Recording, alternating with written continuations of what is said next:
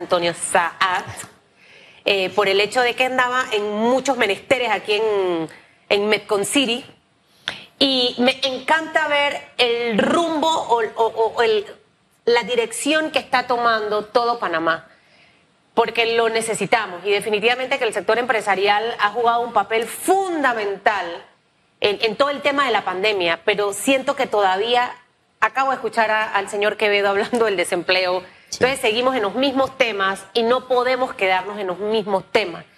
Eh, ¿Por qué nace esta, esta gran idea? ¿Cuándo esto se estaba cocinando? Y, ¿sabes? Me, me- me- me gusta, me gusta que los empresarios se vayan a involucrar en el tema del empleo, en el tema de la economía. Eso me encanta y lo aplaudo. Buenos días y gracias por estar con nosotros. Buenos días, Susan, Hugo, encantado de estar aquí con ustedes. Bienvenido. Y- Yo quisiera darles un poco de contexto basado en, en la historia de, de esta fundación que nace en agosto del 2020, producto de la crisis que el país estaba enfrentando y donde un grupo de empresarios, de organizaciones, de personas decidieron organizarse para poder aportar un granito de arena en toda esta crisis que el país vivía, ¿no?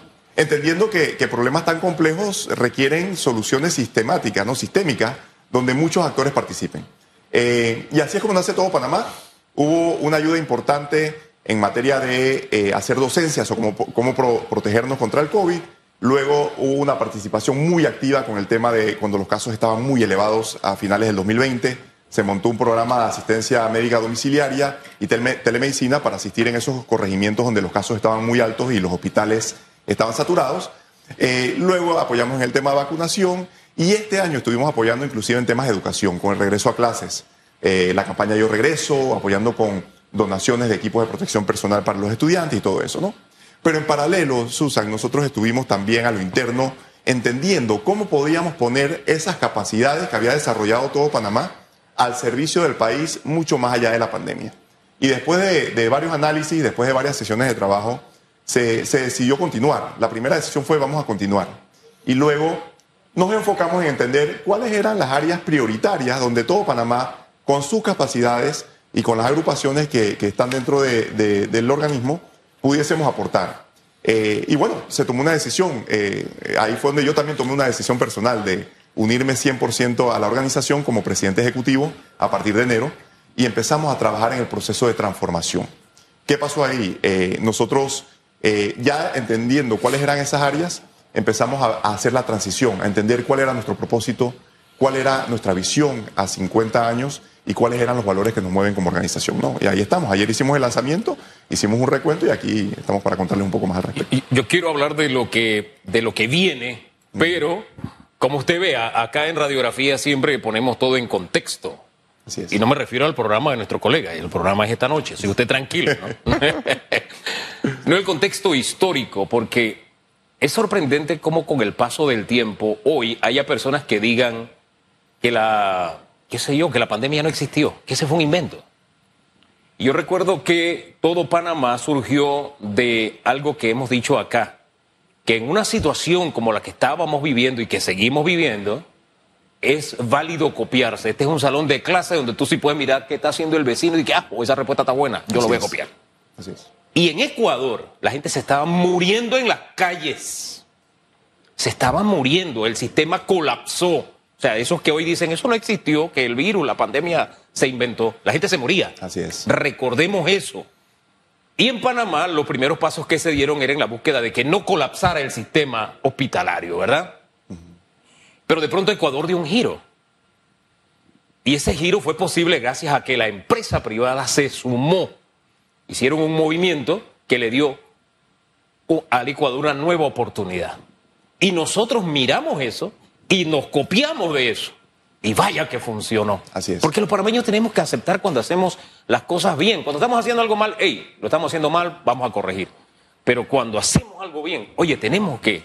Y me acuerdo que estaba Jorge Juan de la Guardia en esos momentos, que salió a repartir mascarilla, que es qué sé yo.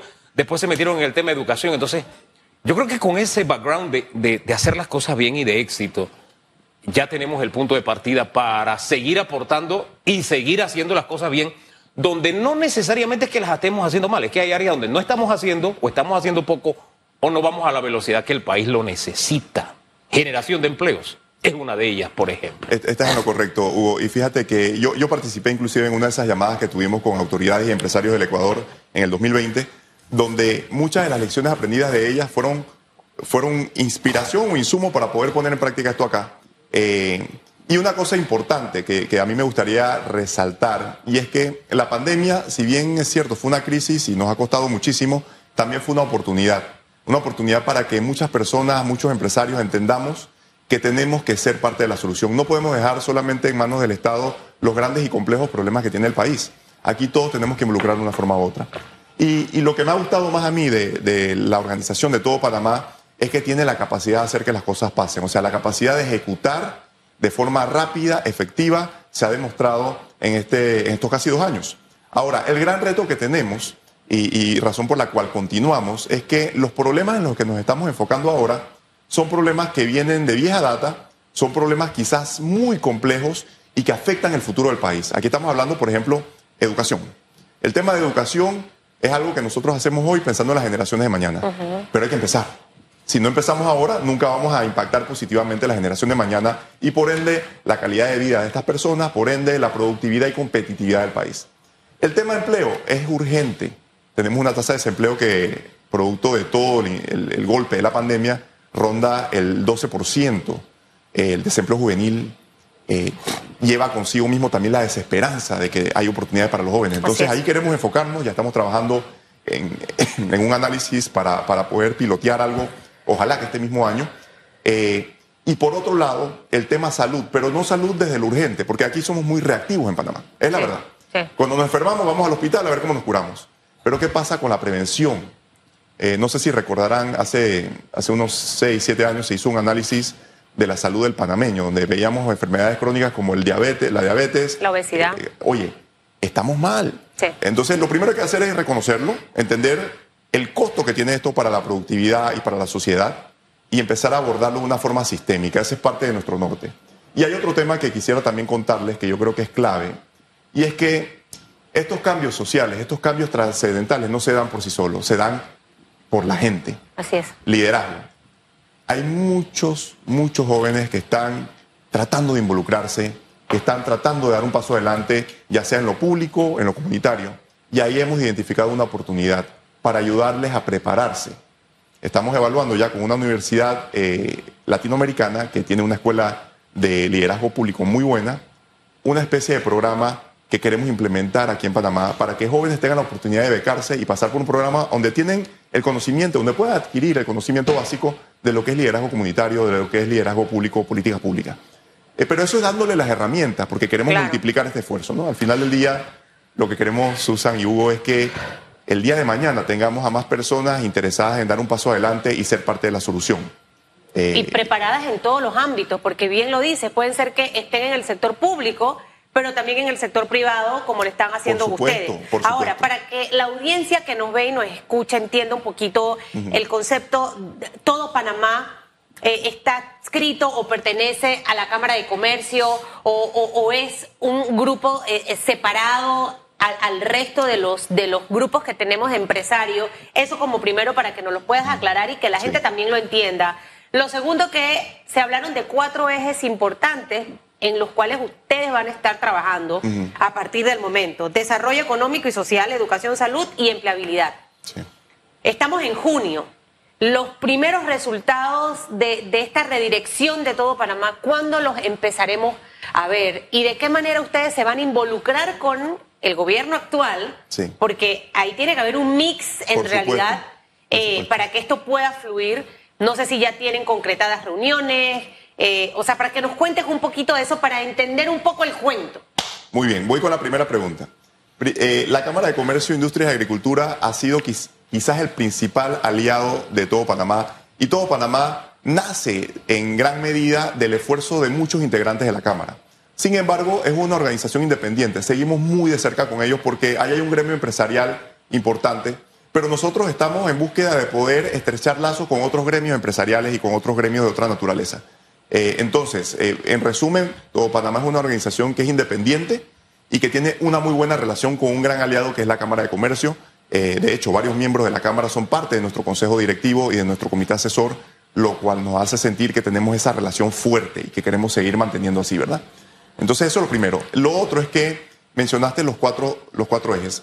Nosotros todavía estamos ejecutando algunas cosas relacionadas con nuestra etapa previa. Por ejemplo, eh, logramos eh, que muchas empresas nos ayudaran a, a, mejorar el tema de infraestructura en algunas escuelas. Como comprenderán, ese no es un trabajo que se hace de la noche a la mañana, así que todavía nosotros tenemos algunos temas allí que estamos trabajando y vamos a seguir trabajando. De cara a lo nuevo, tenemos dos iniciativas de, dentro de estas que te mencioné, donde ya estamos haciendo algo al respecto y no lo estamos haciendo solos, estamos trabajando con otras organizaciones. La primera, este programa en liderazgo público y gestión eh, y liderazgo comunitario, ya estamos a final de este mes presentando una propuesta final para poner fecha y un, una línea de tiempo para su implementación en una primera clase de participantes y ojalá lo podamos hacer este año, ese es nuestro objetivo. Eh, y el otro tema tiene que ver con un programa relacionado con empleabilidad, Okay. enfocado en un segmento específico de la población, que son jóvenes graduandos de bachilleres en escuelas técnicas. Y, y- y un tema importante, y esto quisiera que, que el mensaje llegue lo más claro posible, es que estos problemas, Susan, que son tan complejos y de una envergadura tan grande, es imposible atenderlos de 0 a 100 en un día. Hay que prototipar y a, y a través de un proceso iterativo irlo creciendo, madurando, y ahí es donde está el tema de la incubación institucional. ¿Cómo agarramos un proyecto, probamos el concepto y luego lo llevamos para que tenga la capacidad de ser escalado a nivel nacional? Esas dos iniciativas son las que arrancamos. Y tercera, estamos en conversaciones con parte de- del Comité Médico Asesor para entender cuál va a ser el abordaje sobre el tema salud. Todavía no lo tenemos del todo definido porque estamos entendiendo primero la problemática, pero en los próximos meses lo que esperamos ya empezar a hablar del tema también y cuál va a ser la iniciativa específica al respecto. En el tema, es que, es que la- la- el abanico de temas es amplio. Es amplio. Pero digamos que el tema de empleabilidad es el en el que de alguna forma el país está concentrado, Así es. está prestando atención, está esperando algún nivel de respuesta o se está inventando la respuesta, porque hay quienes miran el tema de la informalidad por encima del hombro. No, Ese en la es problema. informalidad es. hay una gran cantidad de personas que lo que han hecho es transformarse, reconvertirse, buscar una oportunidad de, de generar eh, ellos, oportunidad para ellos y también para otros, ¿no? Entonces, eh, en, en ese aspecto, ¿qué, qué tienen hasta ahora ustedes programados como líneas a seguir? Porque la diferencia de hacerlo el sector privado es que vamos a ir a una velocidad distinta. Es más, recuerda que todo Panamá en el tema de lo que fue mascarilla, distribución, concienciación, etcétera, le metió el acelerador a un tema que, digamos, se manejaba de forma muy conservadora, para utilizar algún término diplomático. Entonces, en, en el tema de empleabilidad, no podemos seguir siendo conservadores, que hay que ser agresivos y hay que hacerlo ayer. Sí. Vamos a, a ese plano. ¿Qué hacemos? ¿Qué va a hacer todo Mira, hay, hay- hay que contemplar varias, varias aristas de- del problema, eh, Hugo. Lo primero es que eh, va a ser bien difícil que el sector privado genere empleo por generar empleo. O sea, la, capacidad de generar empleo va de la mano con la necesidad que tiene el sector privado en capacidades, ¿no? Y parte de lo que nosotros estamos procurando es que los jóvenes que identifiquemos y que podamos pasar por este proceso reciban una capacitación acorde a la necesidad del, empleador. Porque ahí es donde entonces el match y creas el potencial de hacer esto. Lo otro es que eh, el- el- el- hay diferentes programas que está, y eso es un poco a tu pregunta, Susan, lo que dijiste, con respecto a la relación con las entidades gubernamentales, que creo que es importante. Hay programas que ya el gobierno está tratando de implementar para estimular el tema de la empleabilidad. Y nosotros queremos apalancarnos en eso también, porque, por ejemplo, si, si tú llevas eh, un muchacho que quiere conseguirle empleo a una empresa privada, eh, la empresa privada eh, es un compromiso que está adquiriendo, pero a través de los programas que se han creado existe la, la posibilidad quizás de que el muchacho pueda adquirir esa primera experiencia, que es una llave para puertas a futuro, pero al mismo tiempo hacerlo de una manera que le permita hacer tipos pasantías por un periodo de tiempo, adquiere experiencia, se inserta en el, el mercado laboral, empieza a ganar algo de dinero y al mismo tiempo eh, la empresa o la institución se empieza a beneficiar. Eh, y, y, Susan, se me había olvidado responderte la pregunta.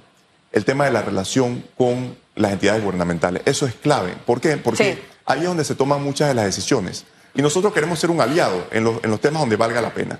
La envergadura es grande y tenemos que decidir y elegir nuestras batallas, pero donde vemos que hay la oportunidad de poner la capacidad de todo Panamá, lo vamos a hacer. Ya con el Ministerio de Educación hemos tenido una relación muy productiva, hemos podido a inicios de este año aportar ayuda en coordinación con ellos. No ha sido un tema solamente de llegar todo Panamá y aquí está, no. Ha sido de parte y parte donde la ministra ha asignado a miembros de su equipo para que trabajen de la mano con nosotros y ha sido muy bueno, lo cual nos permite a nosotros tener esa puerta abierta para conversar y seguir proponiendo. De hecho, ayer conversaba con una de las personas del ministerio y le decía, eh, me felicitaba por el evento de ayer y le decía, oye, aquí estamos para seguir aportando, pongamos la reunión pronto para poder ver en qué otros aspectos podemos empezar a tener acción inmediata y no esperar a que empiece el año 2023. ¿Hablamos de ya. infraestructuras o hablamos de contenido, Mira, de planes de de- estudio, metodología? La- el, el tema, el tema, lo que vimos este año fue más relacionado a infraestructura. Ok. Pero entendemos que la infraestructura es solamente un pedacito de la calidad. Es el, es el ambiente donde estudian, pero la calidad educativa requiere otros esfuerzos mucho mayor. Eh, la cultura de la organización en la escuela, el tema administrativo, el mantenimiento. O sea, hay unos temas preventivos que vienen antes y parte de lo que hemos conversado con varios de, los, de, las empresas que han dado un paso adelante y, y decir, hey, queremos ayudar, también me han dicho, Antonio, pero ¿cómo podemos ayudar de una forma más integral?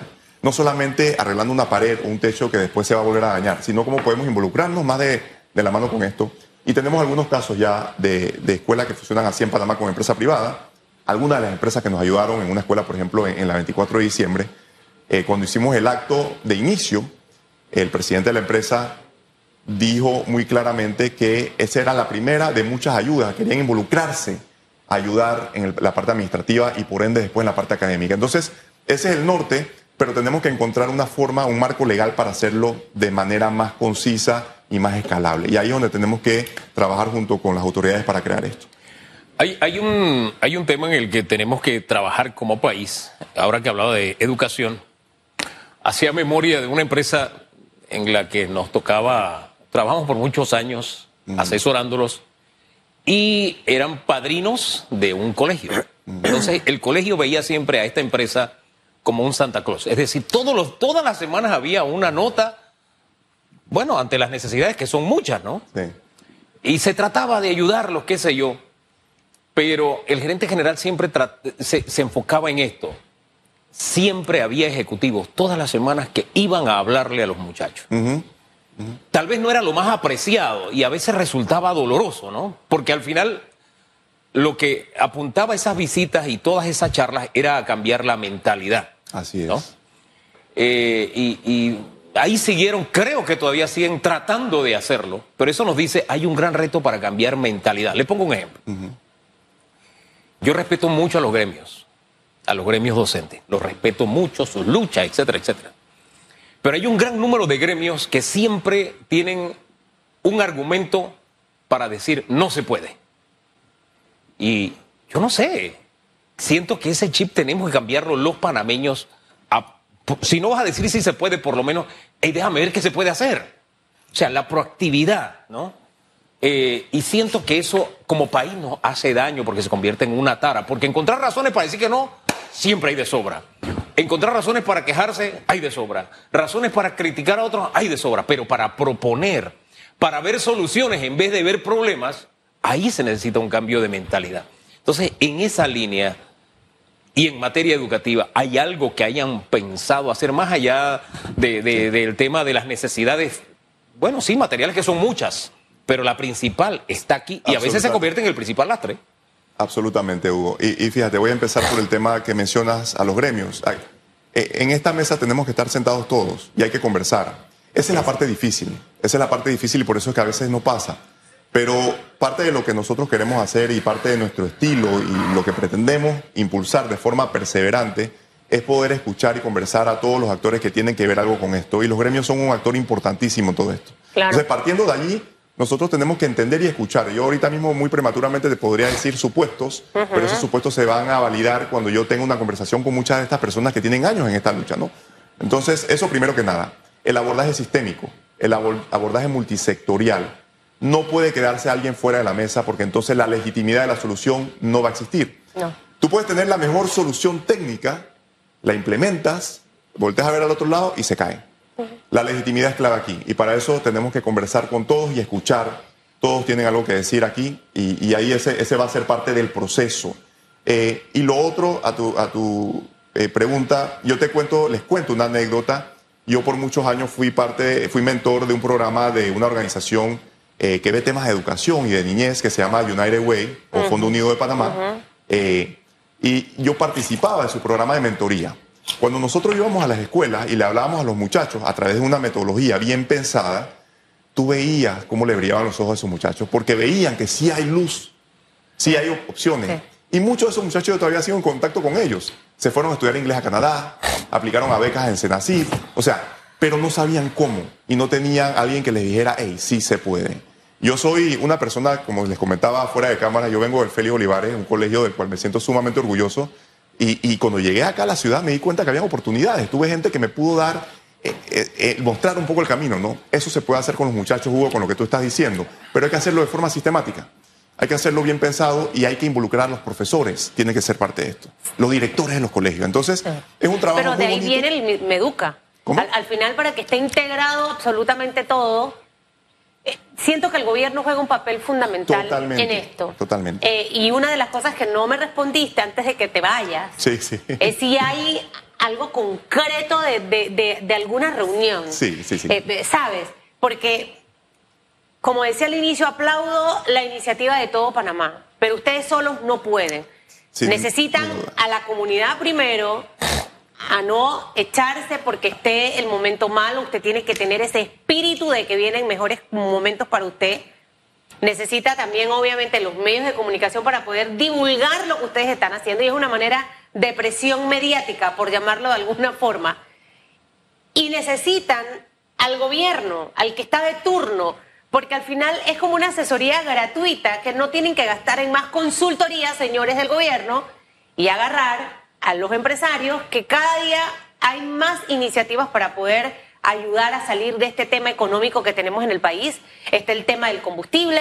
Eh, acabo ahorita de leer una noticia de cómo los restaurantes y bares están tratando de sobrevivir frente al tema del alza del combustible, el alza del, del servicio de la electricidad. Sí necesitamos a los empresarios para poder trabajar el desarrollo económico y social del país. Sí necesitamos a los empresarios para poder hablar del tema del empleo y sí los necesitamos para hablar de educación y de salud. ¿Cuándo hay reunión? No sé si han mandado carta. No, no, nosotros estamos en contacto con comunicación y te voy a ser franco. Justo ayer hablábamos de la reunión, no le hemos puesto la fecha, pero va a ser en las próximas semanas. Y la reunión eh, tiene, tiene el objetivo de hablar de qué sigue. De qué sigue porque ya hemos venido. Pero reunión ya con, con miembros del gobierno. Sí, por supuesto, por supuesto. Eh, y lo otro, lo otro importante que también quiero que quede bastante claro el sector empresarial y el sector social, donde estoy yo en la, en la Fundación Todo Panamá, tiene un rol que jugar dentro de todo el esquema, donde hay otros actores. Está la academia, está el sector gubernamental, están los gremios. Entonces, no es el sector empresarial llegando y solucionando problemas, es llegando y poniéndose al servicio, entendiendo que tenemos un rol importante que jugar en todo esto. Los problemas del país son complejos claro. y solamente se van a solucionar si todos los actores jugamos un rol en esto. Entonces, lo, menciono porque la, relación que hemos tenido hasta el momento, sobre todo en momentos de pandemia, con, con, las autoridades ha sido muy positiva. Y yo me, yo me he encontrado con gente muy buena que tiene la pasión dentro del gobierno por hacer que las cosas pasen y mejoren.